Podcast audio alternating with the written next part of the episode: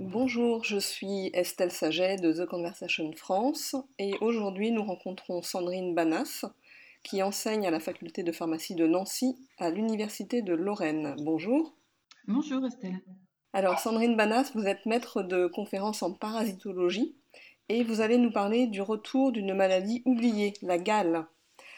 Euh, cette année, plusieurs épidémies de gale se sont déclarées dans des écoles en France et même dans un commissariat à Antibes. Alors que se passe-t-il? En fait, c'est lié. Alors, cet acarien a toujours été là. Effectivement, on en entend de plus en plus parler. Euh, cet acarien, on le retrouve sur la peau, il provoque des démangeaisons. Et entre autres, la pathologie est liée à la proximité des personnes, en fait, à la vie en collectivité. Et il s'agit d'un acarien qu'on va retrouver sur la peau et dont les femelles vont provoquer des démangeaisons en créant des galeries sous la peau. D'accord, alors c'est une maladie qui avait euh, pratiquement disparu. Euh, est-ce qu'on a une petite idée de pourquoi elle réapparaît euh, aujourd'hui depuis une année, un petit peu plus dans les écoles, dans les collectivités? Alors, à mon avis, c'est juste mon avis, mais le traitement qui est à l'heure actuelle mis est très facile à prendre parce qu'il s'agit d'un comprimé. Et ce traitement entraîne euh, une forte contagion, dans, une forte possibilité de contagion dans les semaines qui suivent le traitement. C'est-à-dire qu'avant, on prenait un traitement qu'on mettait sur les mains et qui tuait rapidement les acariens. Et le traitement que l'on prend par comprimé, il faut attendre environ 15 jours avant qu'il fasse effet. Ce qui fait que les gens sont fortement contagieux. Et comme ils sont traités, ils font moins attention. Donc on serre les mains, on touche des objets, on s'échange. En s'échangeant des objets, on augmente la contamination. Je pense qu'entre autres, elle est liée au nouveau traitement qui est plus facile, beaucoup plus facile à prendre qu'avant. On a une meilleure observance par ce traitement, les gens le prennent plus facilement. Par contre, ça augmente les cas de contamination à proximité dans l'entourage familial ou dans les collectivités, entre autres par exemple à l'école. D'accord, donc d'une certaine façon, euh, les contaminations qu'on observe aujourd'hui, elles seraient comme une sorte d'effet secondaire euh, du traitement qui s'est généralisé. Oui, c'est ça. Le traitement est plus facile. Et depuis qu'on a mis en place le traitement, on observe des cas qui augmentent. Des cas de contamination avant, les contaminations étaient très, très ponctuelles. On était malade, on allait chez le médecin, on se traitait. Et maintenant, on a vraiment des petites épidémies familiales qui posent des problèmes, entre autres, dans, les écoles par la suite ou, euh, au niveau professionnel. Alors, quand quelqu'un dans la famille a attrapé la gale, euh, qu'est-ce qu'il faut faire? Comment on peut euh, s'en débarrasser? Il faut savoir que quand quelqu'un l'a attrapé, en fait, on est peut-être déjà forcément contaminé. Et que souvent, le premier contact de la gale, on ne s'en aperçoit pas parce que le premier contact met à peu près 15 jours à faire effet. Quand vous êtes une contaminée une seconde fois, en 48 heures, vous avez les premiers symptômes. Donc, vous pouvez être déjà contaminé sans réellement le savoir. Donc, dès que quelqu'un est contaminé en collectivité, ou surtout dans la famille, il y a des, mesures strictes à faire, hein, à prendre en considération, entre autres euh, le vêtement proche du corps, hein, les pyjamas, les sous-vêtements, tous les vêtements et les draps doivent être lavés à au moins 60 degrés, mais parfois ils résistent même à cette température et il vaut mieux à la rigueur utiliser un sèche-linge. Le sèche-linge, la, chaleur sèche, va effectivement inactiver ces acariens. Utiliser des acaricides, mais ils peuvent être toxiques à forte dose, donc pas chez les enfants asthmatiques.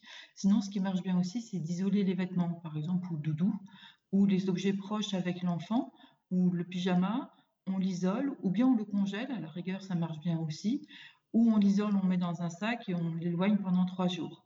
Donc il y a soit les insecticides, soit l'isolement du linge, et en plus on lave à 60 degrés ou on utilise un sèche-linge. À part ça, il faut mettre en place un traitement.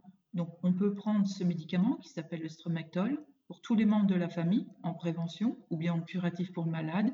Et il faut savoir que le malade, du coup, a ses mains qui sont contagieuses, surtout les mains en général.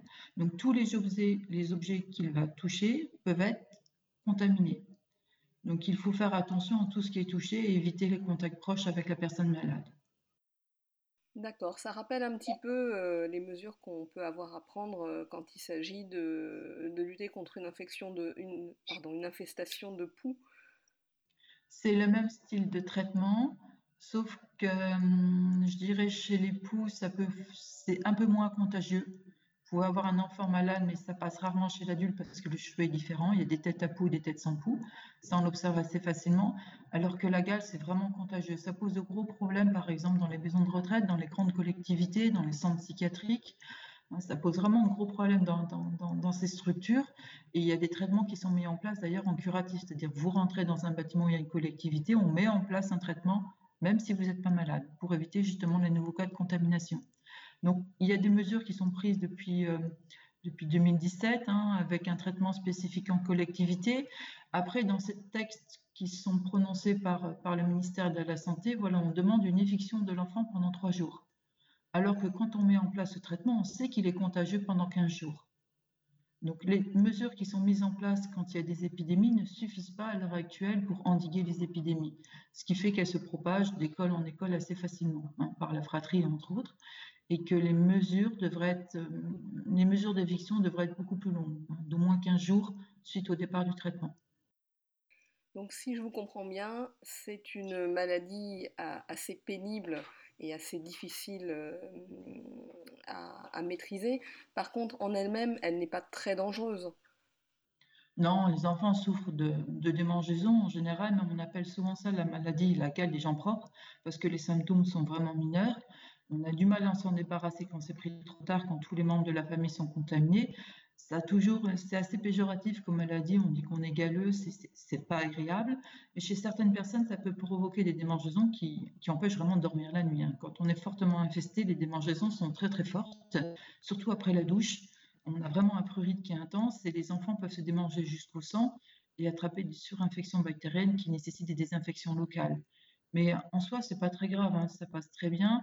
C'est juste des mesures d'hygiène à mettre en place assez rapidement pour éviter que tout le monde se fasse contaminer. Ce n'est pas une maladie qui est très grave et qui nécessite euh, d'alerter forcément euh, tout le monde autour de soi. Très bien, donc pas la peine de s'affoler. Merci beaucoup Sandrine Banas de nous avoir répondu depuis l'Université de Lorraine. Merci Estelle.